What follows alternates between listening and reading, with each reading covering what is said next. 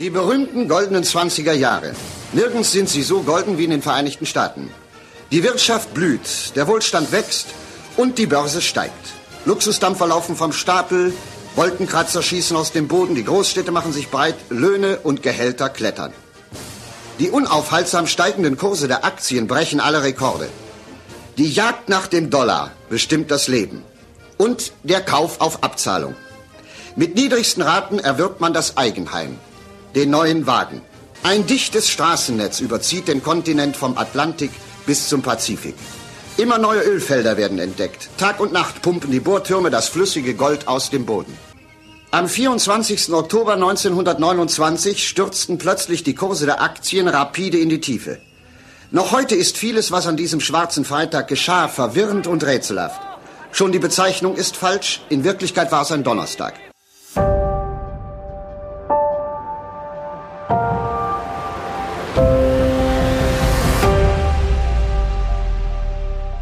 Herzlich willkommen zur Folge 31 des Scientists for Future Podcast. Wir haben uns in äh, früheren Folgen ähm, mit ökonomischen Fragen beschäftigt, die sehr stark um das Thema Wachstum und Postwachstum und Degrowth ging. Ähm, heute wollen wir ein weiteres ökonomisches Feld aufmachen, das direkt an unsere Folge zu den größten Projekten der fossilen Industrie anknüpft. In Folge 26 ging es um Carbon Bombs, also Projekte wie zum Beispiel Minen und Öl- oder Gasfelder, die sollten sie erschlossen werden, für gigantische Mengen an Treibhausgasemissionen verantwortlich sind oder verantwortlich wären.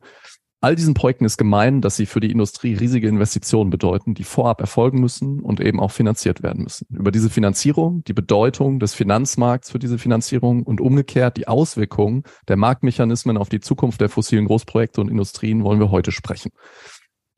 Das Thema ist die Carbon Bubble und ich freue mich, dass wir heute eine Kooperation ähm, hier ausprobieren mit Finance for Future. Zur Unterstützung bei diesem Thema begrüße ich ganz herzlich Niklas Krämer. Hallo Niklas.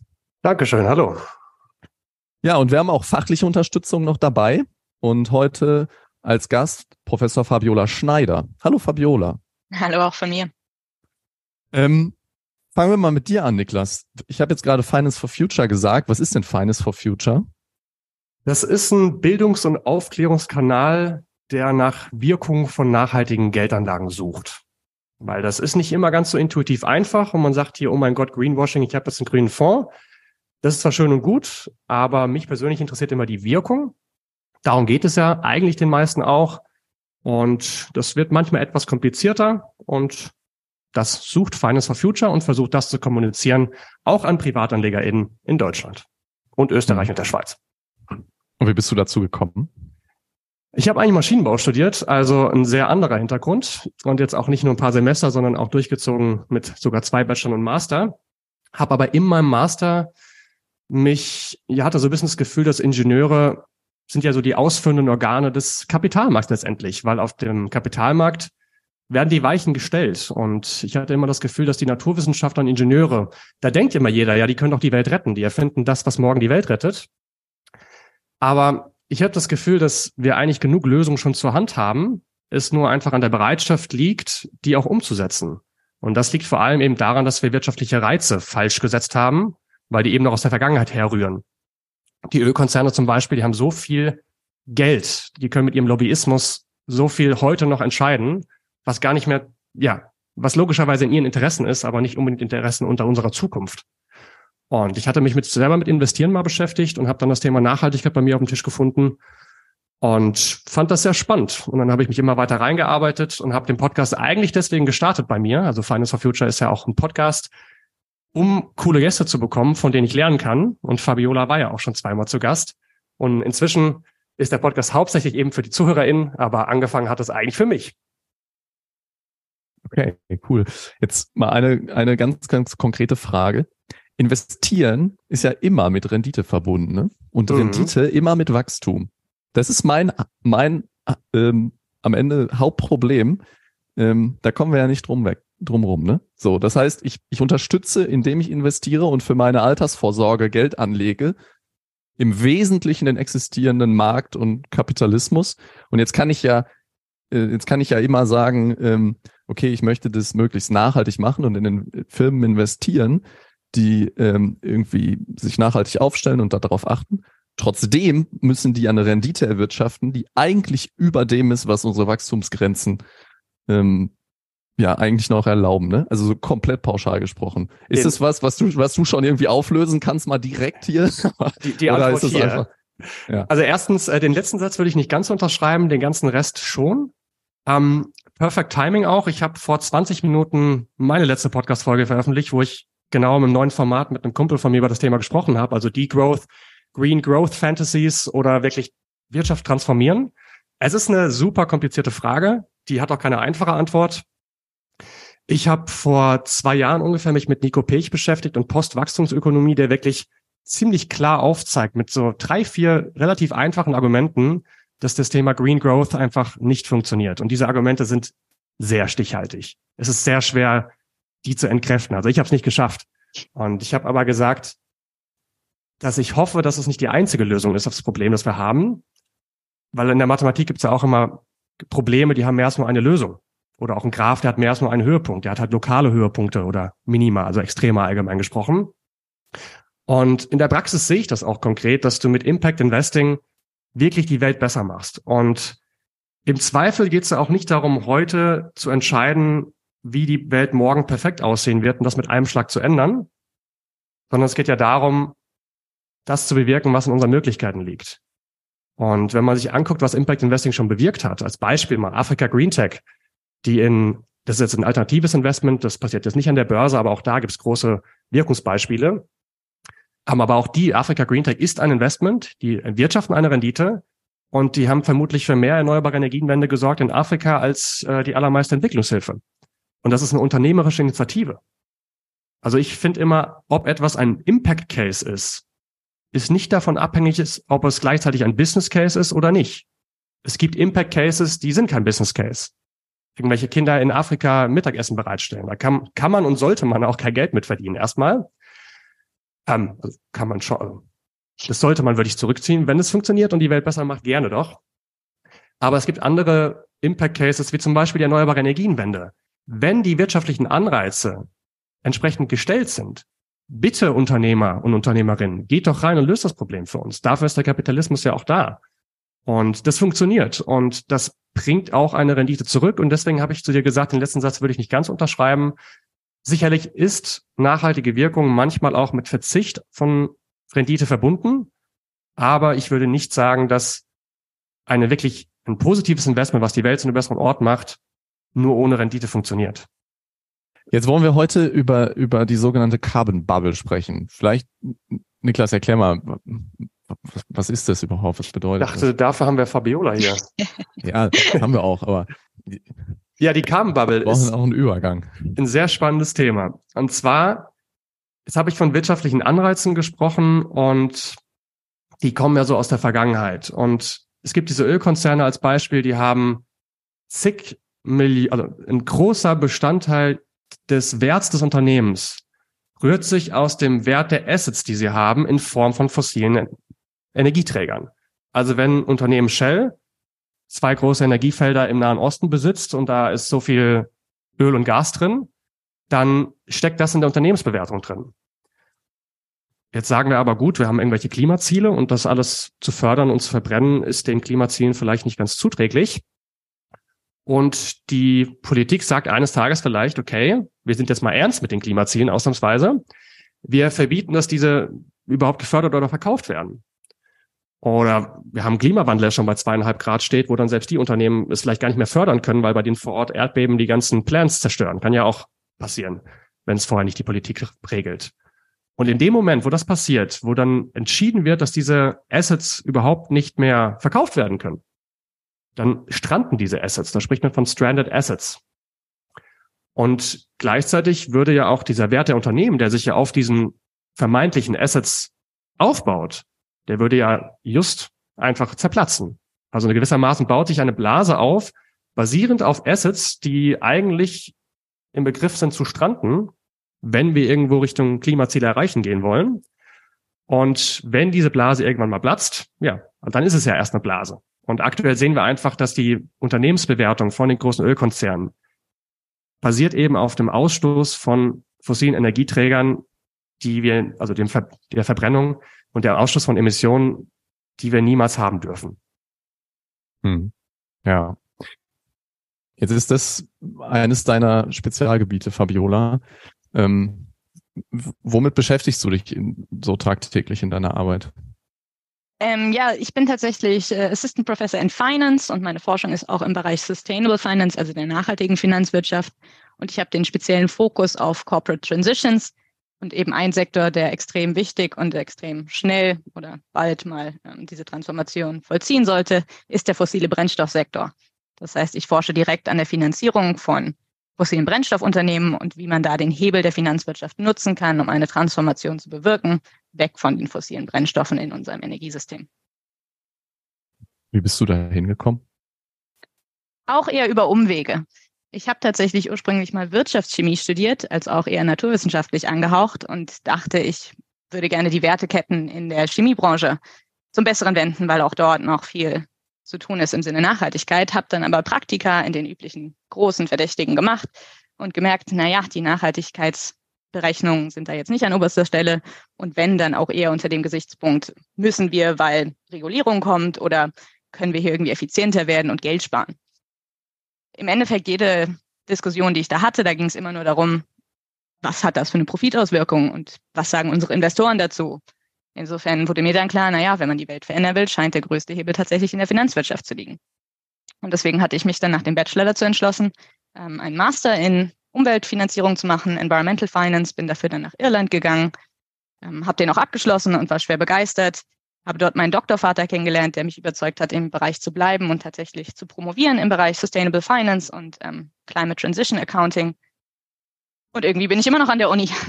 Das heißt, mittlerweile lehre ich jetzt auch im Bereich Sustainable Finance und bin auch recht aktiv im, im Policy-Bereich. Das heißt, ich arbeite mit der Europäischen Kommission zusammen.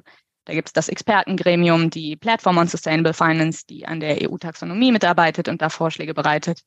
Also Finanzregulierung ist auch einer meiner großen Bereiche. Hm. Jetzt muss ich mal kurz eine kleine Frage loswerden. Ähm, dein E-Mail-Disclaimer, ne? Wie gut kannst du Irisch Überhaupt gar nicht. das ist tatsächlich von der Uni das Template. Ähm, auch meine Visitenkarte ist zweisprachig. Man muss dazu sagen, das ist jetzt nicht nur, ich bin jetzt sechs Jahre, glaube ich, in Irland und musste es nicht lernen. Ähm, Im Alltag wird da, gerade ich bin ja in Dublin, in der Hauptstadt, überhaupt kein Irisch gesprochen. Das ist tatsächlich ein Randphänomen noch auf kleinen Remote Islands. Aber im Alltag ist Irisch leider relativ verdrängt. Okay, also du wirst jetzt nicht komisch angeguckt oder die wird, die wird, der werden trotzdem irgendwelche Waren verkauft, auch wenn du, wenn du nicht perfekt Irisch sprechen kannst. Ich würde mal behaupten, wenn ich versuchen würde, meinen Kaffee auf ähm, Irisch, auf Gälisch zu bestellen, das würde nicht funktionieren. okay. Nicht nur, ja. weil ich nicht spreche, sondern auch, ähm, weil es Weil die anderen auch, auch nicht sprechen, oder? Ganz genau. Es ist, ähm, okay. Ähm, du hast jetzt schon so gesagt, ne, dass sich das Thema, äh, das Thema Nachhaltigkeit im Grunde ja schon vor Studienbeginn so in die eine und dann im Verlaufe dessen in die andere Richtung gedrängt hat. Gab es irgendwie so, ein, so einen Moment bei dir, so ein Tipping Point, wo du irgendwie gemerkt hast, boah, das ist irgendwie das Thema, was mich da, was mich da begleitet? Eher der Pragmatismus. Ich bin tatsächlich ähm, mit, mit ein bisschen Aktivismus äh, aufgewachsen. Meine Mutter war bei den Grünen, das heißt, ich war schon immer ähm, exposed zu diesem Thema von Nachhaltigkeit und Klimawandel und so weiter. Ähm, ich habe die Nuklearbewegung in Deutschland deswegen relativ aktiv mitbekommen. Und irgendwann während meines Studiums und der Praktika hatte ich diesen Punkt, wo ich einfach keinen Sinn darin gesehen habe, meine Karriere in diesen traditionellen Weg zu, zu lenken. Ich kann mir einfach nicht vorstellen, diese 9-to-5-Jobs, wo ich den ganzen Tag da sitze und nur irgendeinem Unternehmen helfe, mehr Geld zu verdienen. Das hatte für mich einfach keinen Sinn, so viel Lebenszeit darin zu investieren die Klimakrise wurde dann auch immer eindrücklicher. Man, man hört das jeden Tag, man sieht die schrecklichen Bilder. Ähm, gerade auch im Bereich Biodiversität ist das sehr emotional, wenn man da das Aussterben der Arten sehen muss. Insofern war dann für mich der pragmatische Ansatz, naja, ich kann entweder den ganzen Tag zu Hause sitzen und sehr frustriert und deprimiert werden oder ich kann eben meine Karriere so ausrichten, dass ich zumindest das Gefühl habe, dass ich meine Zeit nicht verschwende. Hm. Ja, das ist, glaube ich, ein Thema, das ja viele von uns in dieser oder einer anderen Form sehr intensiv irgendwie äh, verfolgt und man bearbeitet. Ne? Ähm, wir wollen ja jetzt heute über die Carbon Bubble sprechen, aber ich glaube, so den groben Umriss hat Niklas gerade gegeben. Ähm, fangen wir doch mal vorne an. Wir haben große Unternehmen, die sehr extraktiv Bodenschätze und Ressourcen ausbeuten. Das ist ja jetzt vor allem Öl, Gas, Teer, Sand, Kohle, Kohle.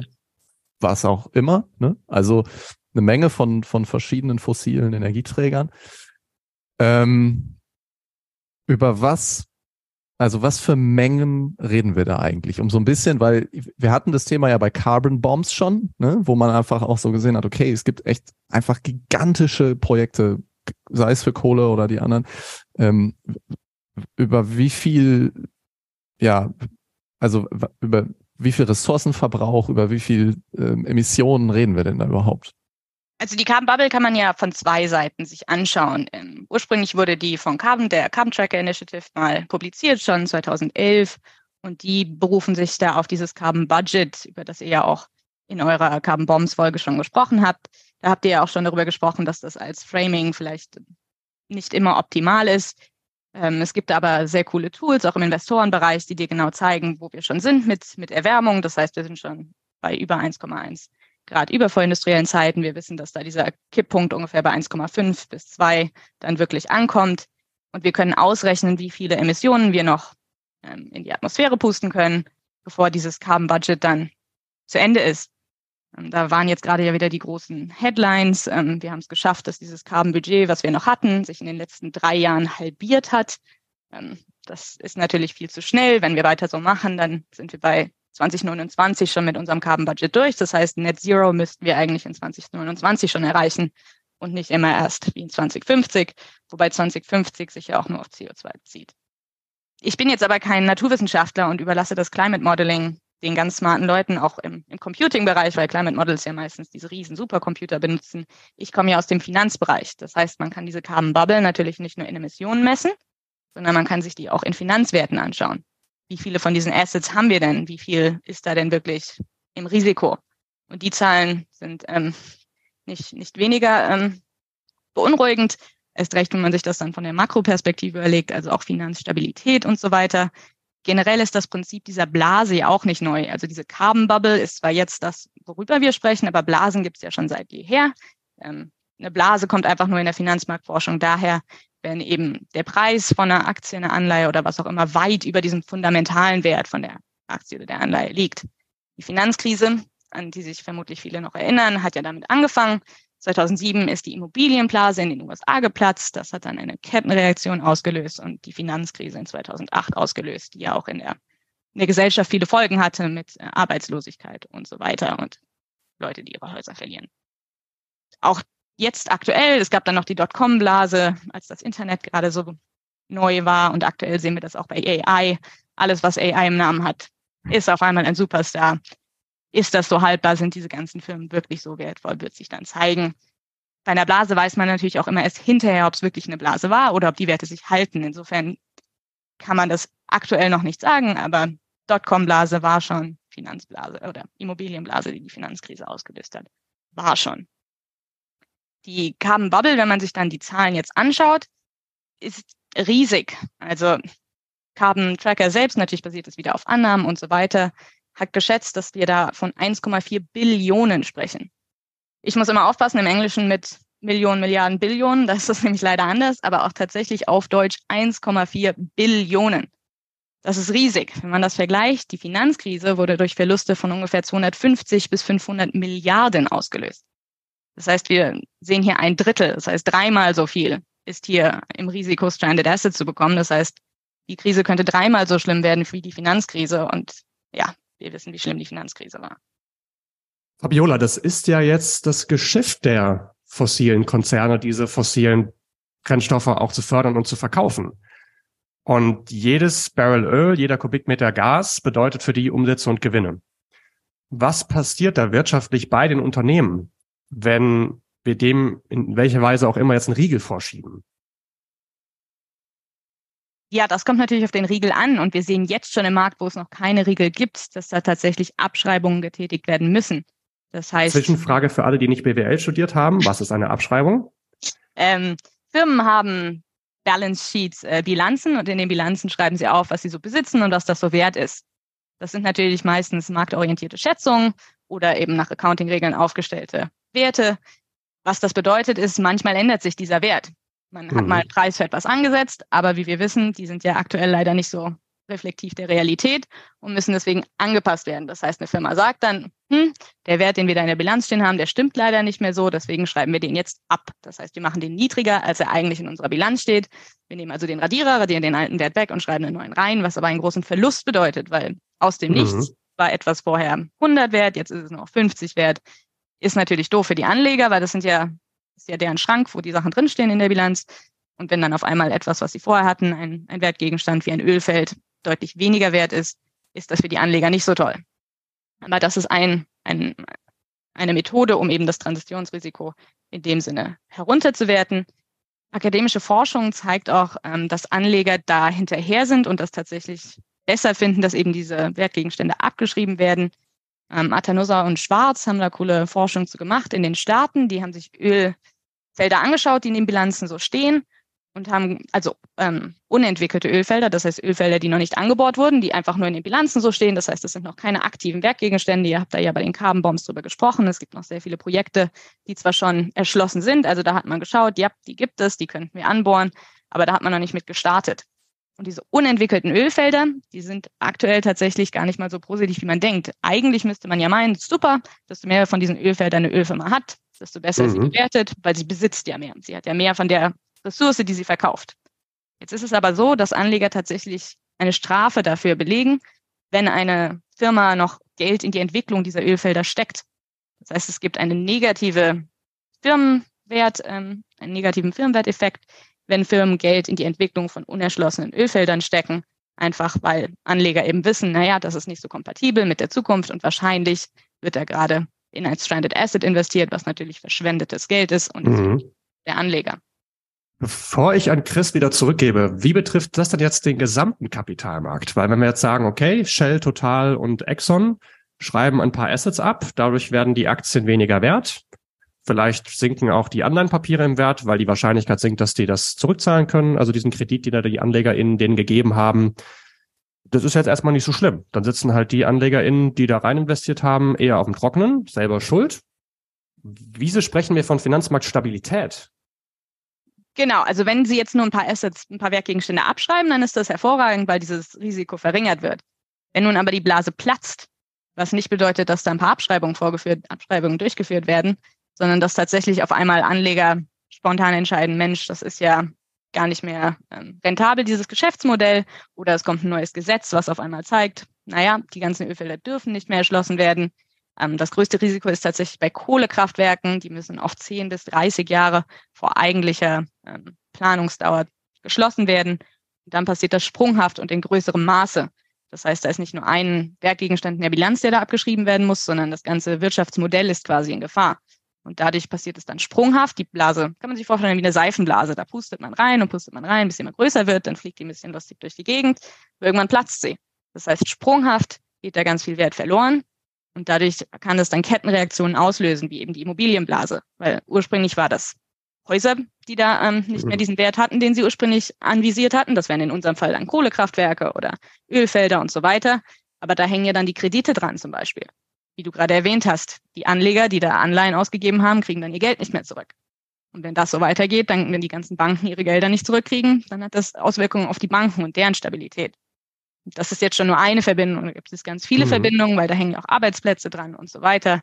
Und wenn die Blase platzt, dann kann das Auswirkungen auf den gesamten Finanzmarkt oder die gesamte Weltwirtschaft haben, was dann drastische Konsequenzen hat. Ja, wir sind eigentlich bei too big to fail. Okay.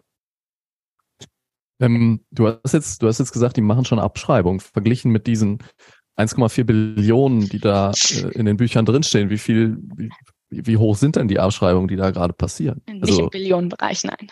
Ähm, wir hatten ähm, in 2020 hat Exxon zum Beispiel 20 Milliarden abgeschrieben. Ähm, Exxon, BP in derselben Größenordnung ungefähr. Also wir sind hier im, im zweistelligen, vielleicht dreistelligen Milliardenbereich, aber nicht bei den Billionen. Nein. Okay, also irgendwie vielleicht ein Prozent von dem, was, was, was da in den Büchern steht. Also ist es, was, was ich dabei irgendwie nicht verstehe, jetzt sagst du, es gibt diesen Effekt, dass die Anleger das äh, abstrafen die Aktionäre das abstrafen, wenn zu viele von diesen, von diesen absehbar stranded Assets in den Büchern stehen. Es wenn scheint da noch Geld nicht, rein investiert wird. Ja, aber wie geht es denn damit? Also ich sehe, ich habe einen Konzern und dessen einziges Geschäftsmodell ist Extraktion von fossilen Energieträgern. Ich kann doch, ich, also das, das ist für mich äh, irgendwie jetzt mental schwierig zu erfassen, wie ich gleichzeitig sagen kann, die sollen sich bitte nicht weiter auf die Zukunft vorbereiten und weitere Assets allokieren. Und auf der anderen Seite sagen, nee, ich glaube aber weiter total toll an dieses Geschäftsmodell. Also das passt doch nicht zusammen. Wo ist denn da, wo, wo, wo kommt denn diese Diskrepanz her und wie kann man die auflösen?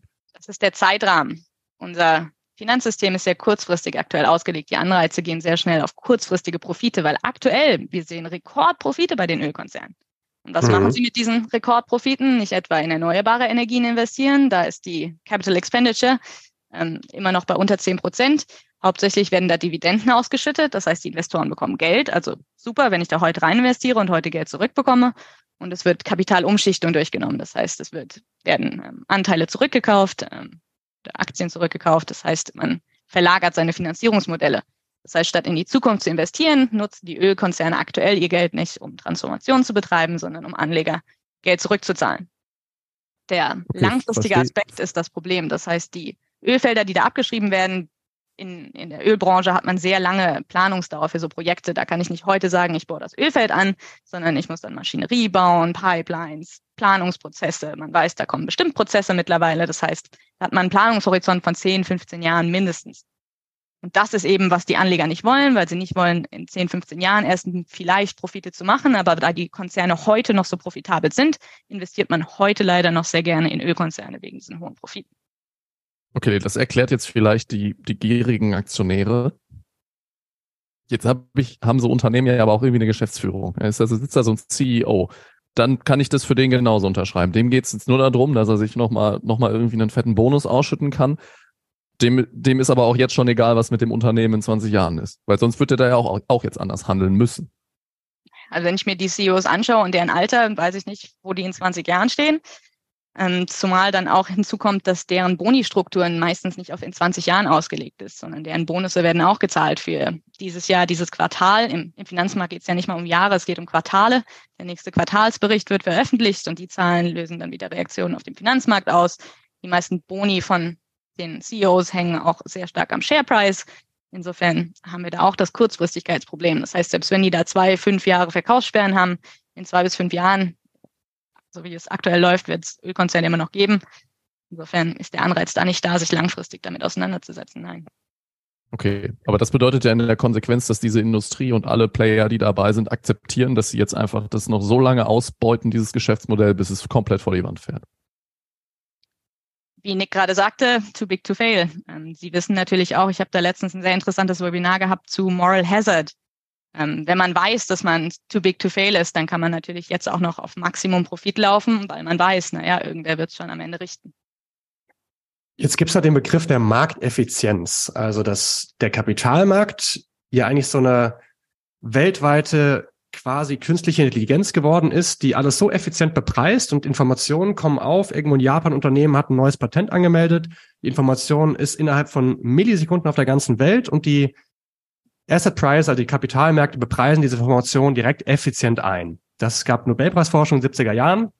Darauf beruht die ETF, dieser ganze ETF-Trend, die ja, glaube ich, seit ein paar Monaten insgesamt mehr Assets haben als aktive, aktiv gemanagte Fonds, also ein riesengroßer Meilenstein dafür erreicht. Und das ist ja so die Mainstream-Finanzmarktwissenschaft, auch hier in Deutschland vertreten stark.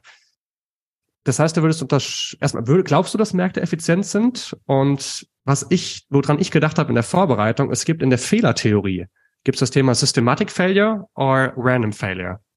Und mir scheint das so ein bisschen so, dass wir vielleicht einen auf Random Fehler ausgerichtet effizienten Markt haben, aber auf diese systematischen Transitionsthemen, dass da der Markt wohl ja Schwierigkeiten mit hat, das effizient zu bepreisen ja, wie du sagst, äh, diese Efficient Market Theory kommt aus den 70ern von Pharma, wird seitdem aber schon kontrovers diskutiert. Und mittlerweile sagt man, dass Klima, die Klimakrise, aber auch Biodiversitätskrise und all diese Sachen vielleicht das größte Marktversagen aller Zeiten sind. Warum spricht man von Marktversagen? Weil der Markt eben doch nicht effizient war und es doch nicht geregelt hat. Da kann man ja noch weiter zurückgehen mit, ähm, der Markt regelt alles selbst, die unsichtbare Hand. Aber in diesen alten Theorien wurde immer davon ausgegangen, dass keine Externalitäten bestehen. Das heißt, dass auch alles korrekt einbepreist wird, inklusive Schäden wie Umweltverschmutzung und so weiter. Und das wissen wir ist aktuell nicht gegeben. Wir haben keine Carbonbesteuerung in den meisten Bereichen und man kann Verschmutzung einfach als Externality, als externe an externe auslagern. Und die externen Stakeholder sind eben nicht Anleger, die im Finanzmarkt aktiv sind, sondern die Gesellschaft, die Umwelt und alle, die sich nicht davor schützen können. Das heißt, ein ganz wichtiger Punkt ist auch das Internalisieren von bisher externalisierten Kosten. Wir haben jetzt ja das Thema CO2-Steuer. Wahnsinnig wichtig ist natürlich im Biodiversitätsbereich viel, viel schwieriger. CO2-Emissionsäquivalente auszurechnen ist noch ein relativ leichtes Spiel wenn wir über Ökosysteme und Arten sprechen, die ja global vernetzt sind mit einem Golfstrom, mit irgendwelch, in, äh, ich glaube, in Indonesien wird ja gerade eine große LNG-Terminal gebaut in dem Amazonas der Meere, so nennt man das.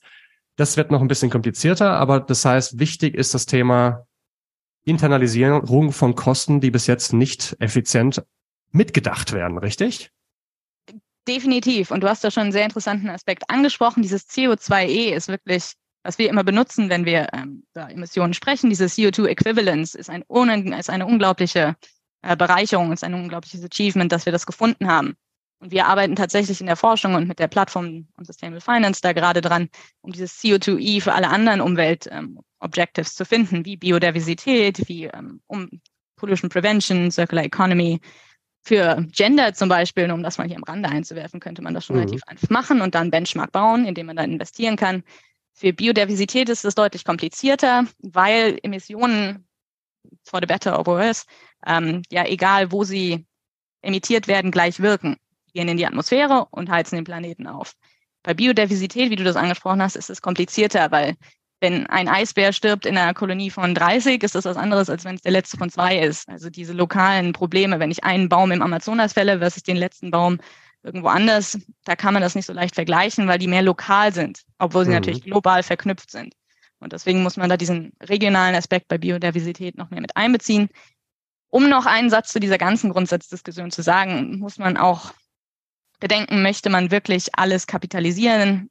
Mhm. Want to put a price on life? Will ich jedes Naturgut zu einer Commodity machen? Wäre ich auch kritisch dem gegenüber eingestellt, ob man wirklich jedes einen Preis auf das Leben setzen möchte ja, auch das Thema Economics of Health. Das ist ja dieses, die Volkswirtschaftslehre heutzutage ist ja eigentlich keine richtige Wissenschaft, sondern nur eine einzige Perspektive, die sich heute Wissenschaft nennt. Sowas wie Postwachstum, Pluralökonomik kommt jetzt endlich wieder auf. Sowas wie Marxismus zum Beispiel ist ziemlich verschrien, aber auch eine, ein Blickwinkel in dieser gesamten Palette an Wirtschaftswissenschaften. Und ja, es ist fast gruselig, ja. wie man sich da einschränkt, wie man wirklich sagt, Wirtschaft wird heute, ist die einzige Wissenschaft, die nicht über ihr Objekt definiert wird, sondern über die Methode oder die Blickwinkel. Und dadurch kann man, und der große Vorteil ist, dass man dieses wirtschaftliche Denken auf alles anwenden kann. Und dadurch kommt es eben zu, zum Beispiel Economics of Health und die Kliniken, die das Ziel haben, nicht einen Patienten zu versorgen, sondern Kunden zu generieren und ein Customer Lifetime Value zu maximieren. Und das ist die Frage, ob wir das als Gesellschaft wirklich, ja, ob wir das Problem Gesundheit so lösen wollen perverse ähm, Anreize sind genauso in der Pharmaindustrie da. Was ist der beste Kunde? Jemand nicht, den du heilst, sondern der sein Leben lang abhängig von deinen Medikamenten ist. Ich bin jetzt kein Volkswirt, aber ich kann sehr Kate Rivers ähm, Donut Economics empfehlen für ja. jeden, der einen alternativen Blickwinkel auf ähm, die VWL und Methoden da haben möchte. Den, den Bogen zurück zu der, zu der Bubble. Ähm, du hast jetzt eben schon gesagt, na ja, das hat, wenn sie platzt, hat es Auswirkungen. Ja, im, im Grunde selbst wenn selbst wenn es vielleicht schon einfach anfängt ähm, irgendwie zu schrumpfen, ja, wir können ja aber später noch mal drüber reden, wie man da vielleicht auch mal gezielt ein bisschen Luft ablassen kann. Aber es würde halt immer bedeuten, dass irgendwo ähm, ja irgendwelche Werte, ich hätte jetzt fast gesagt Werte vernichtet werden, aber ich glaube, das ist das ist extrem falsch. das, das sagt man so, aber es ist am Ende irgendwie ja vielleicht eine Umschichtung. Ähm, aber wie, also warum ist es jetzt für mich ein Problem, wenn diese Carbon Bubble platzt? Ich würde mich ja freuen, ne? So, wär, dann wäre dann dann hätten wir ja ein Problem gelöst. Wo, wie groß ist dieses Spinnennetz? Ja, und vielleicht mal wirklich in so drei, vier pra ganz praktischen Beispielen, warum betrifft mich das, ähm, der eigentlich hofft, möglichst wenig mit dem ganzen, mit dieser ganzen fossilen Industrie zu tun zu haben. Ja, und ich glaube, da kann der Nick gleich auch noch mehr dazu erzählen, weil Jetzt denken sich wahrscheinlich die meisten, super, ich habe ja nichts mit Öl und Gas am Hut, ich arbeite für keine Öl- und Gasfirma, ich habe privat keine Aktie von Shell, dann betrifft mich der ganze Spaß ja nicht. Anlegen, auch gerade im, im Retail-Bereich, wo Nick ja ähm, viel Ahnung hat, ist natürlich deutlich komplizierter als das und die meisten Leute wissen leider gar nicht, worein sie so investiert sind. Es gibt eine sehr coole Studie in Nature Climate Change, die sich angeschaut haben, was passiert denn, wenn diese Carbon Majors tatsächlich ähm, bankrott gehen würden, wenn diese ganzen Stranded Fossil Fuels ähm, zustande kämen.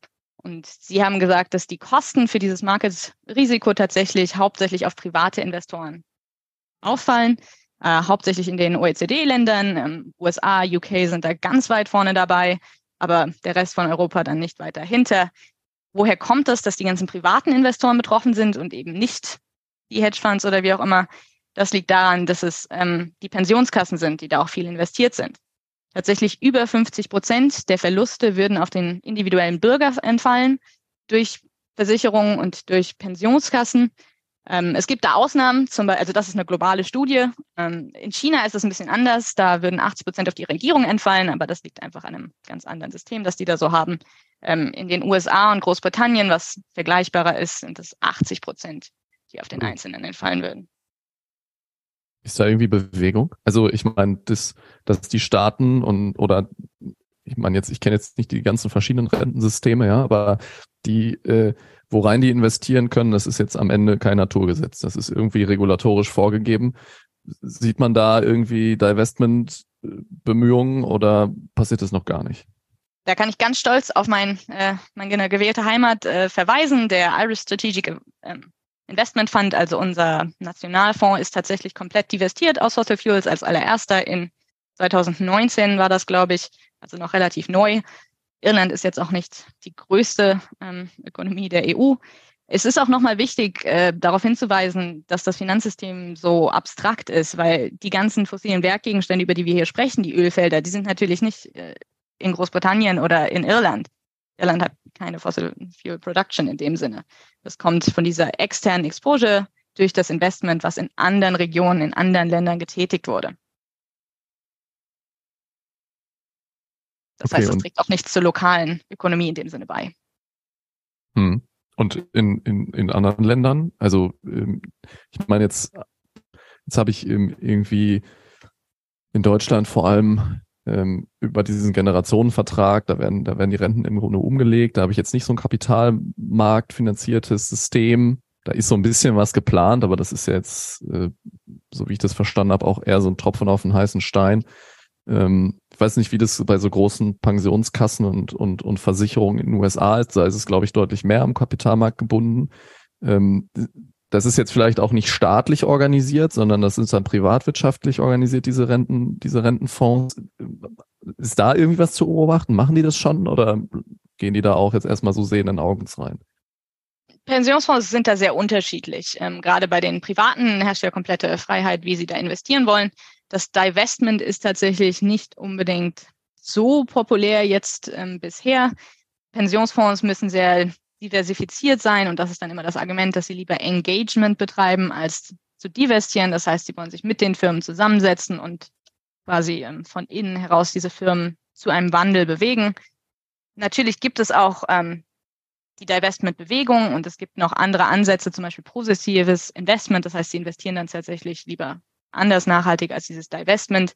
Ähm, zu den Pensionskassen muss man, wie du das gerade schon erklärt hast, natürlich sehr nach Land schauen. Deutschland hat ein ganz anderes System. Wir haben nicht den großen Sovereign Wealth Fund gehabt. Nach dem Krieg wurden Reparationen bezahlt.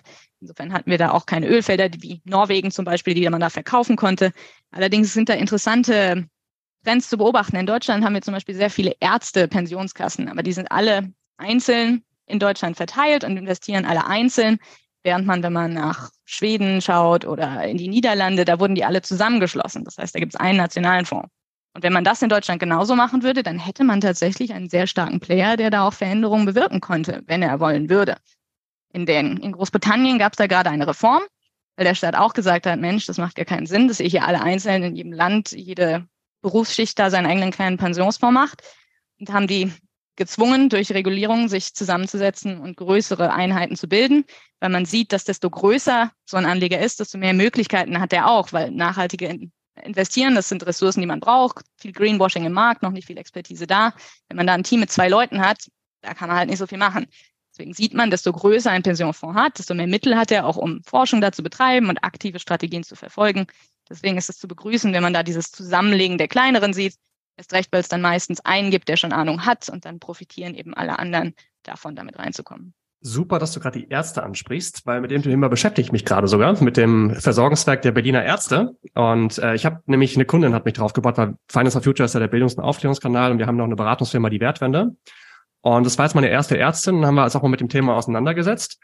Und das Interessante ist, dass der Berliner, die Berliner Ärzteversorgung ist wohl noch die, die am meisten macht Richtung Nachhaltigkeit. Die bayerische zum Beispiel eher weniger da unterwegs. Und das ist ja, sind wir jetzt bei diesen Themen, die praktisch die nicht freiwilligen Anlagen. Gerade Versorgungswerke sind ja verpflichtend für die gewissen Berufsklassen, ob es jetzt Notare sind, die haben, glaube ich, auch ihr eigenes Versorgungswerk. Äh, in dem Fall jetzt Ärzte, Künstler haben ihr eigenes. Und natürlich die gesetzliche Rentenversicherung auch. Auch Beamte haben ja die Beamtenversorgung, die meines Wissens nach, ich hatte das mal irgendwo gelesen, auch nicht gerade allzu grün unterwegs ist. Und das sind jetzt aber die verpflichtenden Anlagen. Und dann machen wir ja auch noch freiwillige Anlagen.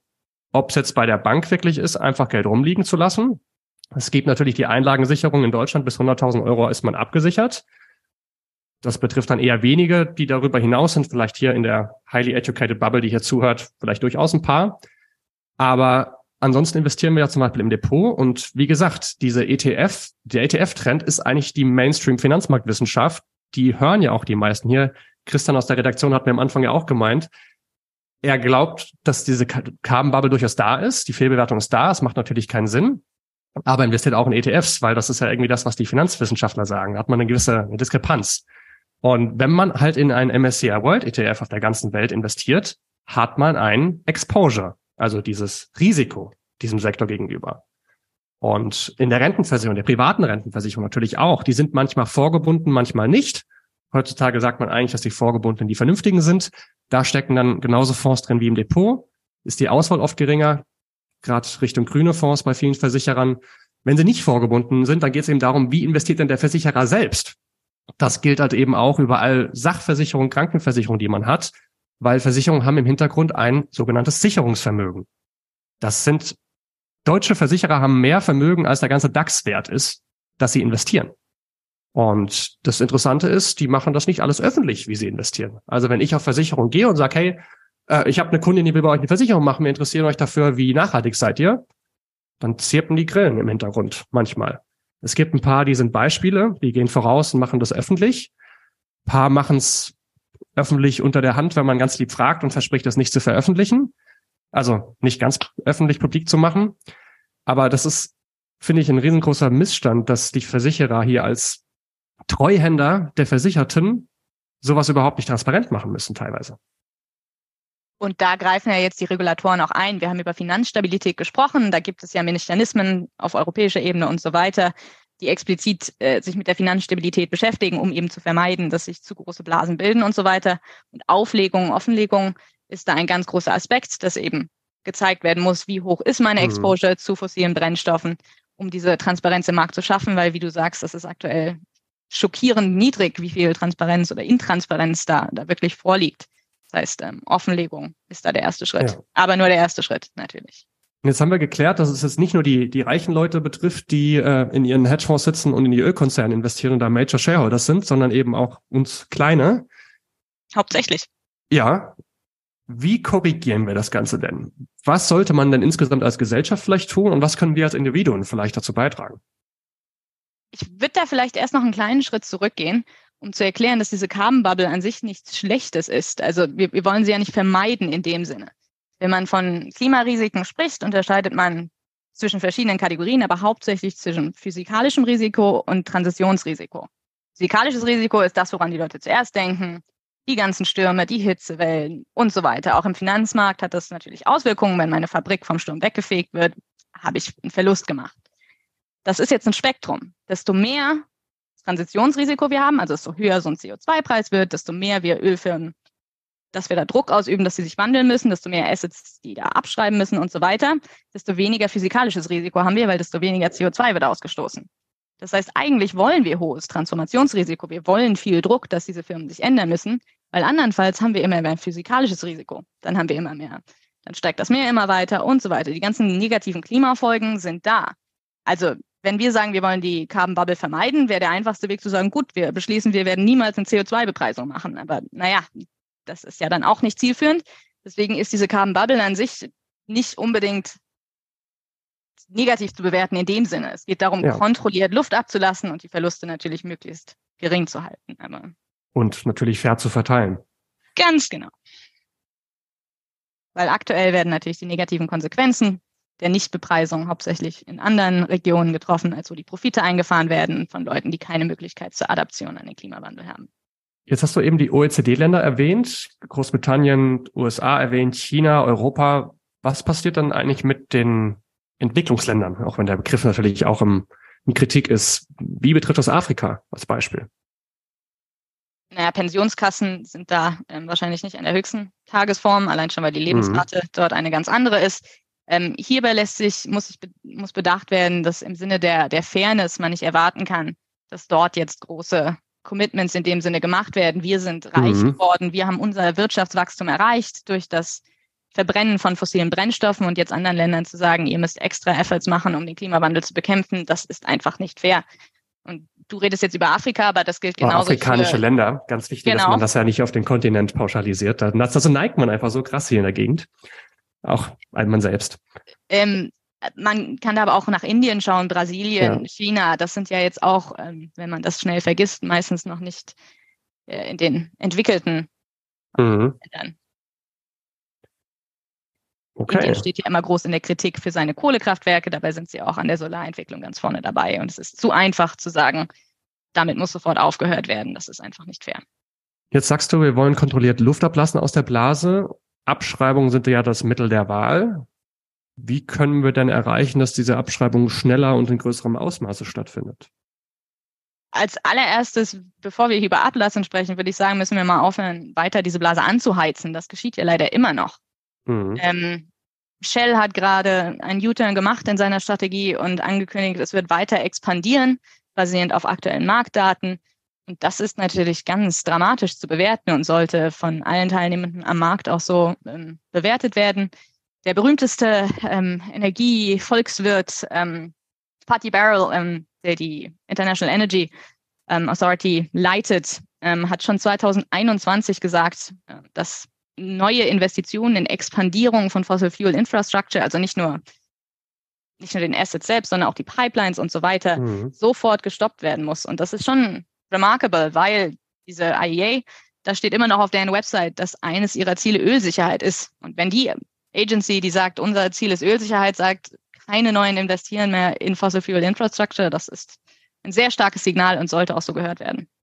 Das heißt, es ist wirklich einfach der Kapitalmarkt, der hier so versagt und so falsche Anreize stellt, dass sogar die Ölversorgungs-, Ölsicherheitsagentur sagt, bitte investiert nicht weiter. Dass ein Shell, das ja von den Großen noch einigermaßen ein bisschen Richtung, man hat zumindest mal ein erneuerbare Energien Schild irgendwo gesehen. Das ja. Dass die trotzdem sagen, ne, der Markt, der Markt sagt aktuell, er ruft danach, wir folgen dem Marktruf nur. Das Problem ist so ein bisschen, da, da gehen wir auch wieder in dieses Carbon Budget, dass jeder dieses Carbon Budget für sich beansprucht, weil wir haben ja nur dieses große Budget und jeder sagt, naja, aber ich sollte die letzten Barrels Öl noch aus der Erde holen. Wir haben ja noch, es gibt ja die Berechnung, wie viele wir noch verbrauchen mhm. können, auch wenn man da wieder streiten kann, was das heißt. Ähm, und in Amerika, wo was wir ähm, Erdgas nennen, Freedom Gas heißt, das ist der offizielle Name von Erdgas in Amerika, da ist das Argument immer, naja, Klar haben wir so und so viele Reserven auf der Welt, aber wir sollten natürlich die in den USA ausbeuten, weil Russland ist politisch nicht machbar ähm, und so weiter und so weiter. Bei Öl sind die Saudis da auf einem anderen Trip, die sagen, wir haben die effizienteste, sowohl kostengünstigste als auch mhm. umweltbilanztechnisch effizienteste Ölförderung.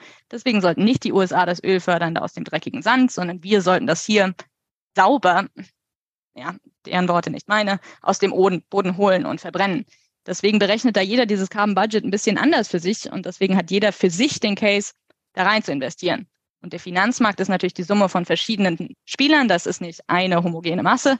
Und wem man da recht gibt, daran hängt dann das Geld. Und aktuell gibt es da verschiedene Ströme. Ja, insgesamt ziemlich absurd. Sehr absurd. Jetzt habe ich hier irgendwie irgendwie schon eben nicht so richtig verstanden, ne, warum, warum diese, ja, dieses ablaufende Geschäftsmodell nicht so richtig eingepreist wird, ja, sondern diese, diese Blase im, im Grunde immer weiter angeheizt wird.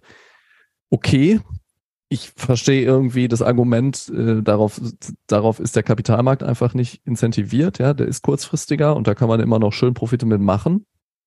Aber wie, wie kann ich denn jetzt, also, was sind denn jetzt die Möglichkeiten, da die Luft rauszulassen, kontrolliert? Also, die, Konzerne selber das machen lassen, okay, das ist ja eine Abschreibung, meinetwegen, aber wie können, wie kann man da jetzt meinetwegen politisch für sorgen, dass, dass diese Blase so kontrolliert äh, kleiner wird, dass es dann am Ende nicht irgendwie zu irgendwelchen äh, äh, Kollateralschäden führt, die dann gerade wieder die Leute treffen, die es am wenigsten ähm, bisher davon profitiert haben. Wir könnten verstaatlichen und abwickeln.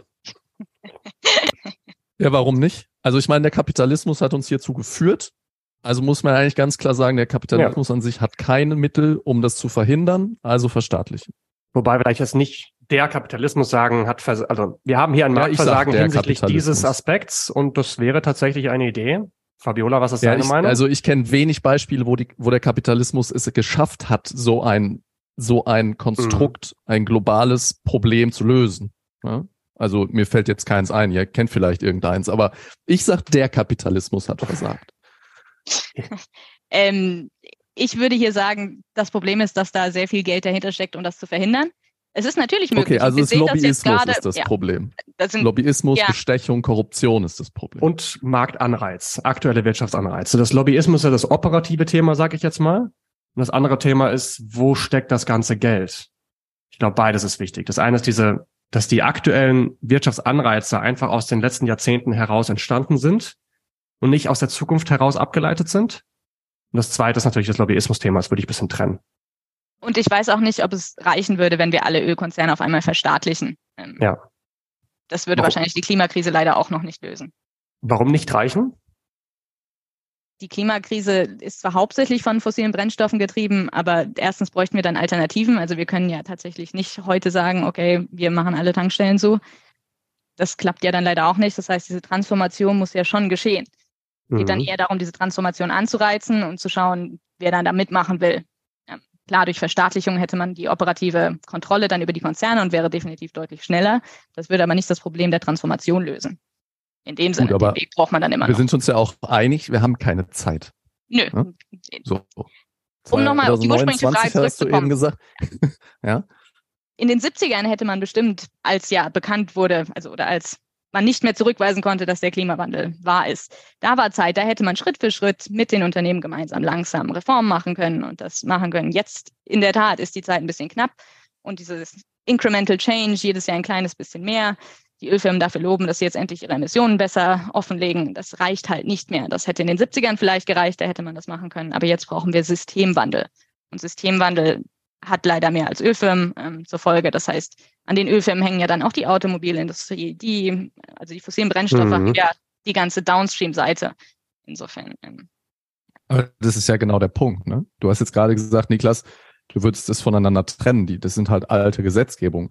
Aber mhm. es ist ja mhm. mittlerweile auch nachgewiesen, dass die Ölindustrie in den letzten 20, 30 Jahren ein, eine, eine Öffentlichkeit, die eigentlich schon vor 20, 30 Jahren bereit gewesen wäre, diesen Transitionspfad einzugehen, da durch Lobbyismus mhm. sehr aktiv von abgebracht hat und, und versucht hat, die öffentliche Meinung zu ändern mit, mit, mit aus dem Playbook der zum Beispiel Tabakindustrie. Ja? Also, dass, dass wir heute die Gesetzgebung, wie sie, ha wie, wie sie ist, haben, da hat die, da hat die fossile Industrie einen großen Anteil dran. Ja. So, und das ist kein Zufall. Und exakt. deswegen würde ich sagen, ähm, muss man jetzt, also ich sehe jetzt nicht, warum man den die noch weiter laufen lassen sollte und sagen sollte, ja gut, jetzt machen wir mal ein bisschen hier CO2-Bepreisung. Warum nicht enteignen und verbieten, dass sie Gewinne machen? Weil dann der Staat auf den, ja wobei, je nachdem, wie man den Preis definiert von den Unternehmen, die dann verstaatlicht werden. Es gibt ja dann trotzdem noch einen Preis. Es wurde ja auch hier in Berlin abgestimmt über die Verstaatlichung von, äh, was, von Deutsche Wohnen, glaube ich. Und da war ja ein Preis im Gespräch, der war gigantisch hoch. Wo man sich dachte, Moment, ich dachte, wir enteignen, warum bezahlen wir die jetzt noch so lukrativ? Das gleiche ist ja auch bei der Kirche, wo man dann irgendwie sagt, es gab mal Enteignung vor 200 Jahren und wir zahlen bis heute als Staat in einer säkularisierten Welt Reparationszahlung an die Kirche für diese damalige Enteignung unter Napoleon, glaube ich. Das ist, also, den Profit der Kirche für diese Enteignung, den will ich mal bitte ausrechnen. Der ist richtig gut. Und, ähm, ja, und dasselbe passiert auch gerade in Russland. Russland drückt ja aktuell den Preis für die Firmen, die im Land sind, um äh, die auszukaufen. Also Enteignungen sind schon möglich, so ist nicht. Insofern begrüße ich da ähm, diese deutlich extremeren Ansätze durchaus. Ähm, nur noch mal darauf hinzuweisen, was auch das Problem mit den Schiedsgerichten ist und was das Problem für Staaten ist, neben der politischen Machbarkeit und dem operativen Lobbyismus. Es bestehen ja immer noch Gesetze, die international dann auch, also selbst wenn ein Staat das entscheiden würde, Konzerne sind multinational, das heißt, die bräuchten dann wahrscheinlich einen globalen Ansatz. Und es gibt immer noch die Schiedsgerichte, vor denen Konzerne Staaten verklagen dürfen wegen ihren Gesetzen. Zum Beispiel wollte, ähm, ich glaube, es war die Niederlande, aus ähm, der Kohleenergie aussteigen und dann wurden sie von einem Versorgerunternehmen verklagt, weil sie ihr Geschäftsmodell ruinieren. Und da gibt es immer noch sehr alte Gesetze, dass Staaten verklagt werden dürfen auf dem Business Schaden. Das ist verrückt in der mhm. heutigen Welt, weil das Land ja nicht der Firma schaden wollte, boswillig, sondern das Klima retten wollte und deswegen das Businessmodell auslaufen lässt. Das Problem mit diesem Vertrag ist, da gibt es jetzt immer wieder die Diskussion, ja, dann müssen wir wohl mal aus diesem Vertrag aussteigen. Der hat leider diesen Sunset Clause drin. Das heißt, selbst wenn man heute aussteigt, kann man die nächsten 25 Jahre noch verklagt werden. Ja, man kann sich höchstens verweigern, vor dem Schiedsgericht aufzutauchen und das nicht mehr anerkennen. Ja, da wurden aber auch tatsächlich dann schon staatliche ähm, Wertgegenstände beschlagnahmt für. Ach, krass, ja, aber, aber wir, wir reden ja hier über zwei Sachen. Das eine sind physikalische Gesetze und das andere sind menschliche Fantasien, ja. dass sie gesagt haben, wir machen ein Schiedsgericht. Ja, das ist irgendein Freihandelsabkommen. Und man sagt, ja, dann, dann haben wir da ein Gebäude und da setzen wir Menschen rein und die entscheiden nach diesem Stück Papier, das wir denen aufgeschrieben haben, was sich einfach irgendjemand ausgedacht hat. So. Also ich finde, es, ich finde es radikaler. Also. Es ist ja letztendlich viel radikaler, diese Enteignung nicht zu machen. Ja, menschliche legale Gesetze lassen sich leichter ändern als physikalische.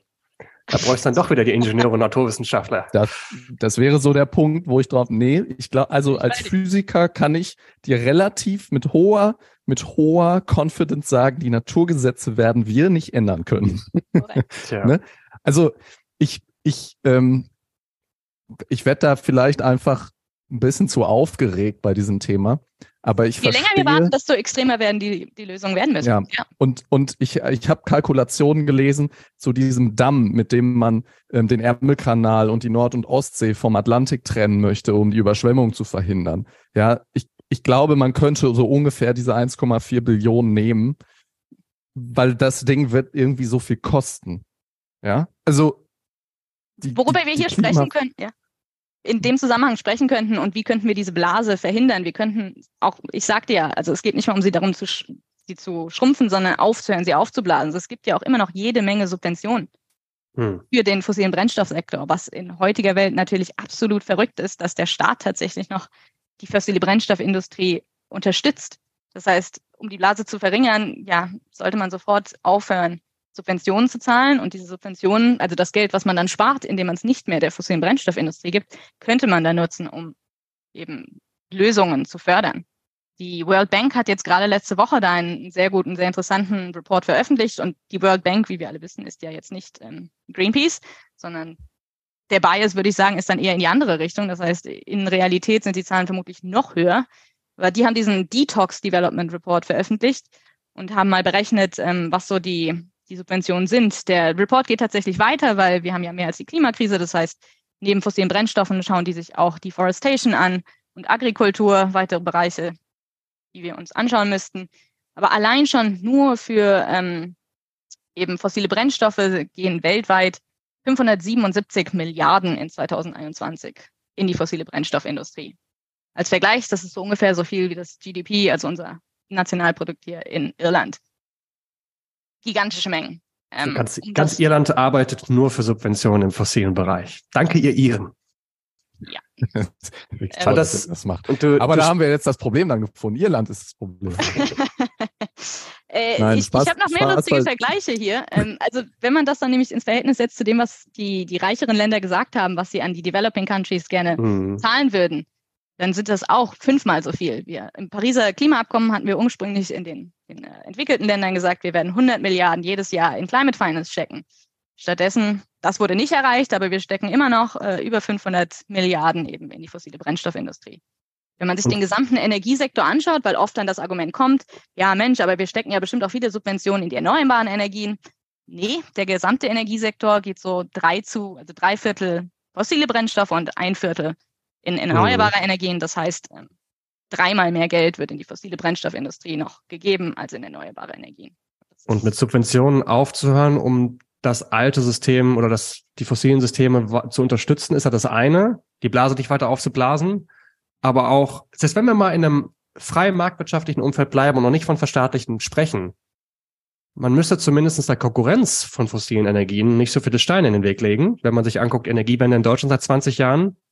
Wir hatten 2019, kann man ja an zwei Händen abzählen, wie viel, äh, nee, in Bayern war es, glaube ich, an, auf zwei Händen, mit wie vielen äh, Windräder aufgebaut worden sind in einem Jahr das ist ja komplett absurd. Und das Schöne ist, ich habe von Jan Hegedorn, heißt er so, dieser Nachhaltigkeitsblogger, der am Weltuntergang fällt, ausgeschrieben hat, ein sehr gutes Buch. Stimmt ein sehr optimist. Danach denkt man sich, es kann doch so einfach sein. Es ist noch alles gut. Und er schreibt auch sehr schön, dass wir sprechen ja von 50 Prozent erneuerbarer Energienanteil im Strom. Das ist ja schon mal richtig gut. Wenn wir uns aber den Primärenergieverbrauch anschauen, inklusive Wärme, sind wir bei irgendwie 17 Prozent. Und dann denkt man sich, hui, oh, sind noch 83 übrig, das wird ganz schön knapp. Und aber das ist Deutschland, ein sehr reiches Ja, Land. genau, das ist natürlich nur Deutschland. Ähm, aber das Schöne ist im erneuerbaren Energienbereich, alleine durch die Elektrifizierung, ein E-Motor schafft ungefähr 85 Prozent Effizienzgrad, also Input-Energie zu Output-Bewegungsenergie. Und Verbrennung ist per se, chemische Verbrennung, ein ineffizienterer Prozess. Und da sind wohl irgendwie sächsisches stationäres Kraftwerk sei das effizienteste, was es auf der Welt gibt, mit 42 Prozent. Jeder Automotor ist deutlich geringer. Und alleine durch den Fakt zu elektrifizieren und erneuerbare Energien dann als Strom auch einzuspeisen, reduziert den Primärenergieverbrauch per se. Also wir brauchen weniger Energie. Dadurch, dass wir elektrifizieren. Wir müssen natürlich das Change Management betreiben und Leute mitnehmen, weil sonst haben wir AfD gerade 18 Prozent. Das ist ein gesellschaftlicher Prozess, der sich da finden darf. Und das ist natürlich herausfordernd. Das System ist halt leider, das alte System ist sehr stark schon ähm, in den Köpfen der Menschen auch. Nicht nur in den Köpfen, aber auch in der Gesetzgebung, in unseren Lösungsansätzen. Ja. Während der Pandemie wurde ja sehr viel Geld in den Markt gepumpt, um die Wirtschaft zu stabilisieren. Und dieses Geld ist leider auch nicht, obwohl wir ja schon, also während Covid war ja auch die, die Klimakrise schon sehr in den Köpfen der Menschen. Und trotzdem wurde dieses Geld eben nicht mit nachhaltiger transformativer Wirkung im Kopf äh, angelegt. Wir haben Forschung gemacht zu dem Geld, was die EZB in Anleihen investiert hat während der Pandemie. Und das Problem ist, wie die EZ, wie die Europäische Zentralbank ihr Geld investiert, geht nach gewissen Kriterien. Da geht es um Kreditsicherheit und so weiter. Aber sie investiert halt nur in Anleihen. Und allein schon durch diesen Ansatz, nur Geld durch Anleihen in den Markt zu pumpen, ist der Markt schon nur eine Fraktion des gesamten Markts. Und wer gibt Anleihen aus? Alte, große Firmen. Und wer sind alte, große Firmen? Na, bestimmt nicht die kleinen Solarfirmen, die jetzt wir für unsere Transformation brauchen. Das heißt, wieder wurde Geld in die alte, in das alte System gepumpt, statt transformativ in eine neue Richtung. Ja, also viel politisch zu tun. Chris, hast du noch eine Frage? Ähm, ja, ich äh, du verzweifelst einfach nur. Naja, schon. Verlässt gleich den Raum. Na, äh, natürlich, natürlich verzweifle ich, weil ich einfach, ähm, also ich meine, ihr seid die, ihr seid die WirtschaftswissenschaftlerInnen, ne? Ähm, ich stelle in Frage, dass unser Wirtschaftssystem irgendwie in der Lage ist, diese, äh, unser Problem zu lösen. Ne? Ich, ich, ich stelle in Frage, dass man durch irgendwelche Marktanreize dabei jetzt was machen kann. Es sei denn, sie, so, sie sind hoch, so hoch, ja, das, oder so intensiv. Ja, ich kann ja auch, ich kann ja auch bei der CO2-Bepreisung einfach sagen, ich, ich mache da irgendwelche Limits drauf, oder ne? Da gibt's ja auch Modelle, wo man irgendwie sagt, okay, Cap and Limit oder so, ne? Man, man sagt, der Mindest, es gibt einen Mindestpreis fürs CO2, der nicht vom Markt unterschritten werden kann und so. Kann ich einfach sagen, ja, die Tonne CO2 kostet halt 10.000 Euro. Da kann ich aber auch gleich einfach sagen, so dieses Unternehmen, dem wird jetzt verboten, irgendwie was zu tun. Ne? Also ich sehe halt irgendwie gerade eher das Extreme darin, weiter darauf zu vertrauen, dass diese Marktmechanismen funktionieren und darauf zu vertrauen, dass man durch genügend Anreize die großen Player da schon äh, hinbekommen wird, dass sie sich irgendwie mhm. ändern. Weil wenn es um die Quartalszahlen geht, dann wird so ein, weiß nicht, wie heißt der, Rex Tillerson oder so, der wird jetzt einfach gucken, dass er nochmal möglichst viele Millionen da raus, dann kann er sich irgendwo eine Insel kaufen, die hoch genug liegt und da seinen Bunker drauf bauen und dann ist ihm das halt egal. So, ja. Jetzt, sorry, Ja, wir sehen's ja. Die Vielleicht ein totales Vorurteil, ja. Hm, Wir sehen ja, dass die Milliardäre sich in nicht. Neuseeland ihre Untergrundwellen sich bauen. Das sehen wir faktisch schon. Aber ich glaube, Fabiola hat es am Anfang gesagt, Wort Pragmatismus. Das ist auch das, was mich eigentlich zu der Arbeit antreibt, die ich gerade mache. Weil ja, Nico Pech, Degrowth, ich fand's genial. Das scheint so eine einfache Lösung zu sein. Aber ich sehe nicht den Weg, wie wir als Gesellschaft auf diesem Pfad finden in den nächsten Jahren. Und das ist ja auch nicht, wie gesagt, wir müssen von heute auf morgen auf diesem Pfad aufspringen. Das ist ja, wir werden immer mehr Degrowth. Mein äh, Kumpel Moritz im letzten Podcast hat erwähnt, dass die Europäische Union jetzt ja auch ein Gesetz erlassen hat gegen, ähm, dass Rücksendungen direkt verschrottet werden und vermüllt werden. Das ist ein Degrowth-Gesetz und wir werden langsam in die Richtung uns bewegen können. Aber ich glaube, Fabiola und ich haben ja gesagt, also der Kapitalmarkt ist ein gigantischer Hebel. Er steht aktuell in der falschen Richtung und es ist natürlich wichtig, dass die Politik einfach auch mal eingreift. Aber wir zwei sehen wahrscheinlich gerade das größte Potenzial für unsere Arbeitskraft, dass dieser Hebel irgendwie in eine andere Richtung gerissen wird und vielleicht doch nicht immer weiter dem Untergang entgegensegelt, um es mal ein bisschen ganz negativ auszudrücken. Ich sehe da auch definitiv das große Marktversagen und würde so unterschreiben, dass es absolut so nicht weitergeht. Und wie gesagt, ich arbeite ja auch an der Regulatorik im Finanzmarkt, was ja Gesetzgebung ist, also Verpflichtungen, die kommen. Da braucht man aber politischen Willen für. Das heißt, da muss dem Corporate Lobbying entgegengewirkt werden und die Gesellschaft muss da klar sagen, wir wollen das, damit eben diese politische Basis auch besteht, um drastische Maßnahmen durchzuführen. Wenn man immer nur die Wirtschaft hört, die dann mit groß angelegten Kampagnen dagegen wirkt und die Gesellschaft aufstachelt durch Angst und so weiter, dann wird das nicht funktionieren. Nochmal zum Thema Degrowth. Es gibt da ja auch andere Definitionen von Wachstum. Warum müssen wir immer nur in GDP rechnen? Das ist natürlich auch komplett veraltet und da gibt es schon so viele Maßnahmen, um das anders zu berechnen. Und dann kann man durchaus wachsen. Man wächst halt nicht im Bruttonationalprodukt, sondern man wächst zum Beispiel in Happiness. Das wäre mal eine Idee, weil wir sehen ja, dass unser monetärer Wachstum immer weitergeht, aber die Leute nicht glücklicher werden. Wir arbeiten immer Mhm. mehr. Und da gibt es Mhm. natürlich auch schönere Ansätze, wie man anders Wachstum definiert und dementsprechend die Anreize im System setzt und dann so einen Wandel herbeiführt. Christoph, Ja. vielleicht Frage an dich. Du sagst, du siehst das, du siehst nicht, wie der Markt, die Marktmechanismen, siehst du einfach hier versagen. Du siehst auch nicht den Weg, wie sie da noch funktionieren könnten. Du bist ja trotzdem Teil dieses heutigen Systems, so. Was ist denn die Lösung, die du für dich gefunden hast? Du hast auch vorhin das Investieren per se erstmal kritisiert. Du hast auch Geld. Lässt du es einfach bei der Umweltbank und GLS auf dem Konto liegen und machst damit nichts? Wie hast du da für dich einen Kompromiss gefunden? Ähm, naja, ich glaube, das ist, ähm, der, der ist auch pragmatisch, ja. Mhm. Ähm, das ist erstmal, erstmal ist das System gerade so, wie es ist. Ja, wenn ich jetzt sag, ähm, mir ist zum Beispiel Altersvorsorge und finanzielle Absicherung wichtig, dann ähm, bleibt mir erstmal nichts anderes übrig, als zu sagen, okay, nehme ich jetzt halt irgendeinen MSCI World ESG Index Fonds und investiere da rein. Da würde ich jetzt reingrätschen und sag, hör Finance for Future Podcast. Da gibt's ein paar andere Möglichkeiten. Ja, das mache ich dann noch. Aber, Informier dich aber- mal, was ESG genau bedeutet. Ja, Ich ESG weiß. hat, ich nicht weiß das, auch. was du denkst.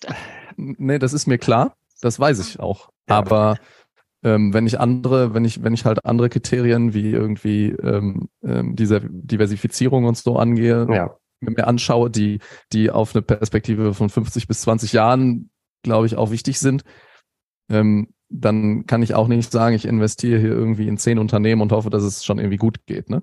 Das nicht. Also- aber da gibt's ein Gut, breites Spektrum dazwischen. Ich, ich bin da ja auch kein Experte, ne? Und das Ja. ist, es ist, glaube ich, auch einfach wichtig, dass man, ähm, dass man irgendwas hat, wo man jetzt kein Experte sein muss. Mhm. Ja, sonst könnte ich es gar nicht. Und ähm, das ist halt das eine. Aber das, um ehrlich zu sein, ähm, das bringt mich schon dann ein bisschen zum, zum Verzweifeln, ja, weil ich Mhm. weiß, dass ich damit das existierende System unterstütze. So, okay, jetzt höre ich noch ein bisschen Finance for Future Podcast, dann habe ich da vielleicht noch andere Ideen. Das andere ist, dass ich, ähm, dass ich denke, okay, wir können eigentlich nur, wir müssen über dieses Thema sprechen, wir müssen die Leute auf die Straße bekommen und Mhm. wir müssten da einen politischen Wandel hervorrufen, weil ich wirklich einfach der Meinung bin, der Kapitalismus ist da auf Ausbeutung ausgelegt. Das war immer schon so. Es wird entweder die Natur oder menschliche Ressourcen ausgebeutet und ohne Klassenkampf finden wir da keinen Weg raus. Es geht Also ich freue mich, dass jetzt Gewerkschaften streiken, dass endlich mal irgendwie was dadurch versucht wird durchzusetzen, was ja, mhm. ähm, ich würde es feiern, wenn die IG Metall zum Beispiel eine richtige, also ein, ein, sowas wie eine Vier-Tage-Woche und reduzierte Stunden bei vollem Lohnausgleich durchgesetzt bekommt, weil im Moment, ja, es gibt die, die Studien gerade zeigen, dass diese sogenannte Inflation, die wir gerade sehen, mindestens in gewissen Teilen einfach eine Profitinflation ist, wo einfach weiter der ein Prozent der Leute ihre Taschen voll machen. Und solange wir Milliardäre haben, haben wir kein Problem. Ja? Es gibt nicht zu wenig Geld für Lösungen, solange wir irgendwelche Milliardäre haben. Zu wenig Geld war nie das Problem. Nie das Problem. Nee, genau. Ne? So, nee, das ist jetzt alles, das ist jetzt alles einfach nur Privatmeinung, ja, das sage ich jetzt nochmal dazu. Das ist ja, so ist es halt einfach. Bin da jetzt, ähm, aber glaube ich, nicht, nicht, nicht der Extremist, der ich mit dieser Aussage wäre, äh, vielleicht vor zehn Jahren noch. So, ja. Ich glaube, da, da ist schon, da ist schon einiges in Bewegung und das müssen wir, glaube ich, einfach weitermachen. Und dann gibt's vielleicht auch andere Möglichkeiten. Ja. Ähm, hm. Weil ja. zum Beispiel, um auf dieses Investieren zurückzugehen, dadurch, dass ja genug Geld da ist, ja, warum soll ich denn bitte eine Altersvorsorge machen? Wenn ich mein ganzes Leben lang einfach arbeite und in ein Rentensystem einzahle, dann sollte das, also an Geld scheitert das nicht, ne? Dass einfach ja. alle, dass alle eine, eine Grundsicherung haben. Ich rede nicht irgendwie von einem, von einem Grundeinkommen oder so, aber dass man dass man ein, eine Gesellschaft hat, in der sich niemand um seine existenziellen äh, Bedürfnisse kümmern muss, da ist Geld nicht das Problem. Ne? So. Ja. Ja, das auch Problem ist, dass ich Option der Pensionskassen nicht, dass sie grün angelegt werden in eine Zukunft, in der wir alle leben können. Ja, vor allem wirklich Beamtenkasse als Beispiel. Die deutschen Beamten, das sind Staatsdiener und ja, deren Pension. Ja, da, ja, das ist jetzt alles Privatmeinung. Ne? Ich, das ist, das ja, hat ja. nichts mehr, das hat aber, jetzt irgendwie nichts mehr damit zu tun. Aber ich bin da der Meinung, wenn wir, wenn wir es uns erlauben, einen Teil ähm, der Beamten, da müsste man vielleicht mal gucken, wer sollte überhaupt noch verbeamtet werden. Ja, dann kann dieses Volumen auch mal weiter schrumpfen. Ähm, das, das ist ja alles von dem Rest der Gesellschaft mitfinanziert. Mhm. Ne? warum die komplett raus sind. Da sind wir beim Thema gesetzliche und private Rentenversicherung. Völlig absurdes Ding. Ja, das ist, das, wir machen, wir, machen, wir sozialisieren das Risiko, außer du verdienst genug Geld. Dann so, dann musst du dich daran nicht mehr beteiligen. Ja? Also es gibt einfach wahnsinnig viel. Es gibt auch Rechnungen dazu. Ähm, das, das hängt jetzt immer ein bisschen am Jahr und das ändert sich ja auch irgendwie durch Inflation und so. Ja, was du was du für ein ähm, breit verteiltes Einkommen bräuchtest, damit du gut leben kannst. Ja, das ist, also auch ne, Folge 11 und 12, die wir gemacht haben, so Richtung Postwachstum und so, wo es ja auch um, um, um so Dinge geht wie Arbeitszeitreduktion. Dadurch hat man vielleicht weniger Geld, aber man hat halt auch eine höhere Zufriedenheit. Das ist nachweisbar. Ähm, hast du weniger Geld, verursachst du weniger CO2-Emissionen. Ja, dieses Inequality-Ding bei, bei CO2-Emissionen ist halt massiv. Das geht ja alles so weiter. Und ich sehe einfach nicht mehr ähm, da den, den Markt irgendwie in der Lage, das zu tun. Ähm, und das Thema Lobbyismus und, und, und ähm, ja, du hast eben Corporate Lobbyism genannt, ne? Das ist, glaube ich, also eine, eine der größten Hebel. Aber man sieht ja auch wiederum, wer sich dagegen einsetzt in unserer Gesellschaft, dass es Lobbyismus und Transparenzregister gibt. Ne? Das mhm. ist, es ist völlig offensichtlich. Und es ist ja. also, es ist eine gesellschaftliche Frage, die man da lösen muss. Das hat nichts mit Wissenschaft zu tun. Ne? Und ich glaube, letztendlich, vielleicht als Schlusswort, ist es einfach unglaublich wichtig, sich nur in einem Aspekt zu versteifen, sondern einfach an allen Wirkkanälen, die man bespielen kann, das Maximale zu tun. Und du hast gesagt, du willst eine Altersvorsorge haben. Das ist dein Recht, das ist vollkommen fair. Mach sie möglichst nachhaltig, möglichst am besten noch wirkungseffektiv und nicht nur auf den dunkelgrünen Fonds schauen, sondern gucken, hey, wie wirkt das Ganze denn? dann du hast deine Stimme als, als, als Teil der Gesellschaft politisch gesehen. Du kannst wählen gehen. Du kannst auch mehr als nur wählen gehen, dich sogar engagieren. Du kannst dich unternehmerisch engagieren. Das Plus als Beispiel, die Lebensmittel retten und die ähm, ja per Abo-Box versenden. Es gibt so viele Möglichkeiten, wie man sich einbringen kann. Und ich glaube, das Allerwichtigste ist unsere Arbeitskraft. Das ist die größte Ressource, die wir haben. Das ist 40 Jahre hochgebildete Arbeitskraft, die irgendwo reinfließen. Damit können wir die Welt gestalten. Und jetzt sind wir hier im Scientist of Future Podcast und versuchen ein bisschen mit aufzuklären. Das ist sicherlich ein Aspekt. Aber wenn man auf jedem dieser Aspekte einfach tut, was man kann, dann glaube ich, und wenn man einfach akzeptiert, dass es halt nicht von heute auf morgen alles mit den Fingerschnipsen geht, dann kommt man auch nicht mehr in so eine Verzweiflung, wie du von der du eben gesprochen hast, weil ich kenne das selbst von einem Jahr und so weiter, war ich, hatte ich immer so eine Phase, wo ich mal so zwei Wochen einfach ziemlich nicht mehr so motiviert war, weil ich einfach nicht mehr den Weg gesehen habe. Aber ich glaube, wenn man sich einfach in den verschiedenen Wirkkanälen, die man bespielen kann, sein Bestes gibt, mehr kann man nicht machen. Ist das, ist das positivistischer Fatalismus? Vermutlich, aber äh, mir geht's ähm, damit besser. ja. Immer noch besser als Mutually Assured uh, Delusion. Ja. ja. Ich, vielleicht nennen wir diese Folge doch nicht äh, Carbon Bubble, sondern Christoph rantet rum. ähm, das habe ich in dem, in dem Ausmaß, glaube ich, noch nicht gemacht, aber ähm, weiß auch nicht, was mich hier heute so provoziert. Ähm, okay, was mal ähm, mal wieder ein bisschen hier das abkühlen. Ähm, was haben, was für ein Thema haben wir vielleicht noch vergessen? Also Richtung Carbon Bubble. Also ich meine, wir, wir haben definiert, was ist diese Carbon Bubble? Sie gibt wird es, weiter befeuert. Gibt es noch andere Bubbles, Nachhaltigkeitsbubbles? Mhm. Werden die betrachtet? Die grüne Bubble kann man sich auch anschauen. Wir sehen, dass das nachhaltige Investment immer weiter wächst. Allerdings hat das wenig mit der Transformation der Realwirtschaft zu tun. Und nur weil wir immer mehr Geld haben, was grün genannt wird, das heißt, weil das Volumen an nachhaltiger Investition wächst, heißt das leider noch nicht, dass wir das auch direkt im Wandel der Wirtschaft sehen. Die ja. Grundvoraussetzung für nachhaltiges Investment ist ja eben der Wandel der Wirtschaft oder grüne Projekte. Und aktuell ist da so ein bisschen so ein Disconnect. Und das ist dann das Risiko von Greenwashing, was dann wieder dazu führt, dass man diesen Sense of Comfort kriegt, ja, ja, das Geld wächst ja immer weit, unsere Investitionen sind alle nachhaltig, obwohl in Wahrheit sich nichts tut, sondern das nur eine Labeling-Exercise ja. ist. Das heißt, da kann ich eine schöne Studie referenzieren von äh, Florian Heb, was meine ich, der ja in der Schweiz war, jetzt am MIT. Do investors care about impact? Antwort war nein. Solange es irgendwie was mit Grün zu tun hat, sind die meisten erstmal zufrieden. Und das ist natürlich jetzt eine statistische generalisierte Aussage, die ich daraus jetzt mitgenommen hatte. Aber das wäre vielleicht der Aufruf, dass eben Investors eben nicht einfach nur sich zufrieden geben sollen mit, ach, das hat ja was mit Grün zu tun, da steht was mit ESG vielleicht dran, sondern eben schauen, hey, Artikel 8 Grundgesetz, Eigentum verpflichtet, ich bin Miteigentümer dieser Firma, ich habe, wenn ich diese Aktie habe, na, was sind dann meine Gestaltungsmöglichkeiten? Mein Wirkungskanal eben angesprochen, das positiv zu beeinflussen. Und das geht eben über diese Green Bubble hinaus. Ich sage ja immer gern, ich finde Greenwashing gar nicht so interessant. Ich finde das Wort Impact Washing viel interessanter und will das immer so trennen weil es gibt auch Green Finance, das heißt, man hat sein Geld in grünen Sachen und es gibt das Thema Transition Finance. Weil Green Finance kann noch so groß sein, wie es will.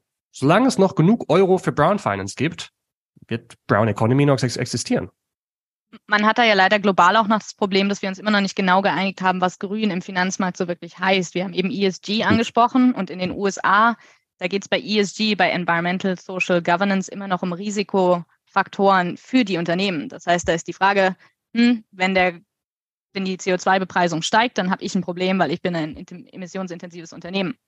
Während in Europa, wenn man über Grün spricht, dann geht es eher darum, hm, ich bin ein emissionsintensives Unternehmen, also mache ich viel Schaden im Klima. Das heißt, diese hm. Inside-out versus Outside-in-Perspektive, da hat man sich global immer noch nicht geeinigt. Für mich ist das verrückt, dass wir immer noch bei Nachhaltigkeitsdaten über diese doppelte Materialität diskutieren und es nicht logisch ist, dass jedes Unternehmen auch veröffentlichen muss, was sein Einfluss auf das Klima ist oder auf die Umwelt. Fabiola? Hat mich gefreut. Vielen Dank. Ja, vielen Dank. Niklas, du hast mir jetzt schon den Tipp gegeben, ich soll ein bisschen Finance for Future Podcast hören. Was, was kann ich noch machen? Kommst du mir in die Vorlesung? Ab nach Irland, aber bitte fliegen, ne? Dann kommt du schnell rein. Ja, das stimmt. Nee, also wirklich ja. alle Kanäle nutzen, die du kannst. Und ich schreibe zum Beispiel immer, was hatte ich neulich gemacht? Richtig unnötige Customer Reviews zu geben und Leute richtig zu, bei Klarna hatte ich mir einen Account gemacht, diese Shopping-App, weil die ein Festgeld hatten und ich wollte mir das mal angucken, weil die angeblich auch viel Richtung Nachhaltigkeit tun. Ich habe mit dem Nachhaltigkeitsmanager sogar telefoniert hier in Berlin. Ähm, letztendlich habe ich die App dann mir installiert und es kam der Pop-up, du magst H&M, lade jetzt deine Freunde ein und verdiene 200 Euro. Und ich so, nein, ich mag nicht H&M. Und dann habe ich das Ding halt wieder gekündigt, muss das Konto auflösen. Da kam die Frage, hey, warum löst du es auf? Und da habe ich halt auch geschrieben. Hier, ich habe mich damit auseinandergesetzt das scheint mir Greenwashing zu sein, deswegen gehe ich. Und dann kam zumindest die Rückmeldung, ja, man bespricht das intern, wenn das genug Leute machen. Wenn genug Leute mhm. im Supermarkt nach der veganen Milch fragen, die noch immer nicht da steht vielleicht, eine Milchalternative, bevor jetzt die Milchindustrie mich verklagt, ähm, dann passiert was. Das ist ja genau diese gesellschaftliche Wucht, die sich da aufbaut. Und was Investieren angeht, Wer bei ETS bleiben will, super gerne. ESG ist schon mal ein besserer Schritt als nicht ESG. SRI, also dieses Social Responsible Investing, da ist noch ein bisschen Ethik tatsächlich drin, was die Leute tatsächlich als Nachhaltigkeit bezeichnen können würden. Und äh, im aktiven Vorbereich geht natürlich mehr, aber erfordert ein bisschen mehr Einblick, weil auch da ist vieles, was vermeintlich dann dunkelgrün ist, doch nicht so, erst recht nicht wirkungseffektiv. Und was immer schön ist, wenn man sagt, hey, ich, die Börse da, das gefällt mir nicht. Ich will vielleicht Crowd-Investing machen und ich will erneuerbare Energien direkt finanzieren. Super gerne. Ergänzend dazu. Sich nicht versteifen. Da gibt es so ein Core-Satellite-Konzept, dass man sagt, hey, ich habe meine breite Grundlage, auf der beruht meine Altersvorsorge. Aber ich gehe halt eben auch rein in die Investments, die Spaß machen, die vielleicht auch mal hops gehen, weil es halt eben grauer Kapitalmarkt ist und der geht halt auch mal hops, so Projekte, aber kann nicht mehr leisten. Und dazu kann ich nur einladen. Macht wenn Spaß. Es kannst, wenn es dir leisten kannst. Ja klar, also bisschen was übrig Ja. brauchst du, wenn du 25 Euro im Monat nur hast oder auch vielleicht nur 100, ähm, dann bleibst du wahrscheinlich noch eher nur an der Börse. Aber sobald du im Bereich Hm. 150 Euro pro Monat übrig haben bist, kannst du anfangen mit solchen Spaßinvestments. Ich würde sie nur nie als ersten Schritt machen, es sei denn, du kommst sonst gar nicht in Bewegung, dann lieber das als gar nichts. Alles klar. Vielen Dank Keine, euch keine. Anlageberatung. Danke euch. Jingle musst du das sagen, ja. Super. Ja, vielen, vielen Dank. Es war wirklich eine für mich ähm, sehr spannende Folge. Und ähm, wir, wir bleiben mal in Kontakt. Ich glaube, wir haben gesehen, dass, dass, dass es da sehr viele verwandte Themen gibt, die das alles anschneidet. Und ähm, ja, gerade dieses Lo- Lobbyismus-Thema, das treibt mich jetzt. Das wäre doch eine Podcast-Folge Ja. wert, weil da suche ich nach Ressourcen, die mir das mal ein bisschen erschließen. Influence Map. Ja, ah ja, stimmt, habe ich auch schon mal irgendwas gesehen, aber es war ja auch diese Schlagzeile, dass in Ägypten auf der ähm, Weltklimakonferenz 827 Lobbyisten von den fossilen Energiekonzernen da waren und dass es mehr als Abgeordneten von den Staaten da waren. Also es ist absurd. Ja. Ja, Gut. Also wenn ihr das hier gerade hört und ihr beschäftigt euch, beschäftigt euch mit ähm, Lobbyismus, bitte melden. Dann, Dann habt noch eine gute Woche. danke gleichfalls. Ciao.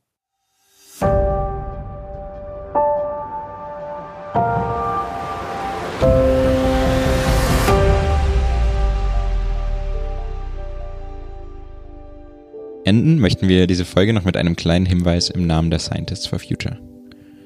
Dank des ehrenamtlichen Engagements vieler WissenschaftlerInnen, Kolleginnen und Kollegen in unseren mittlerweile über 80 Fach- und Regionalgruppen konnten wir in den letzten Jahren viele wichtige Projekte umsetzen.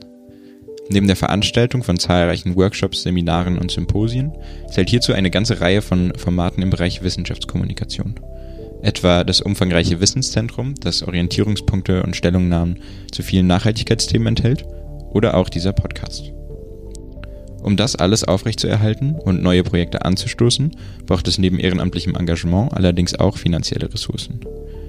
Wenn ihr unsere Arbeit im Kampf gegen die Nachhaltigkeitskrise unterstützen wollt, würden wir uns daher sehr über eine Spende an den gemeinnützigen Förderverein Scientists for Future e.V. freuen. Spenden sind per Banküberweisung möglich. Auf unserer Webseite s4f-podcast.de haben wir hierzu die Seite Spenden eingerichtet. Vielen Dank für eure Unterstützung.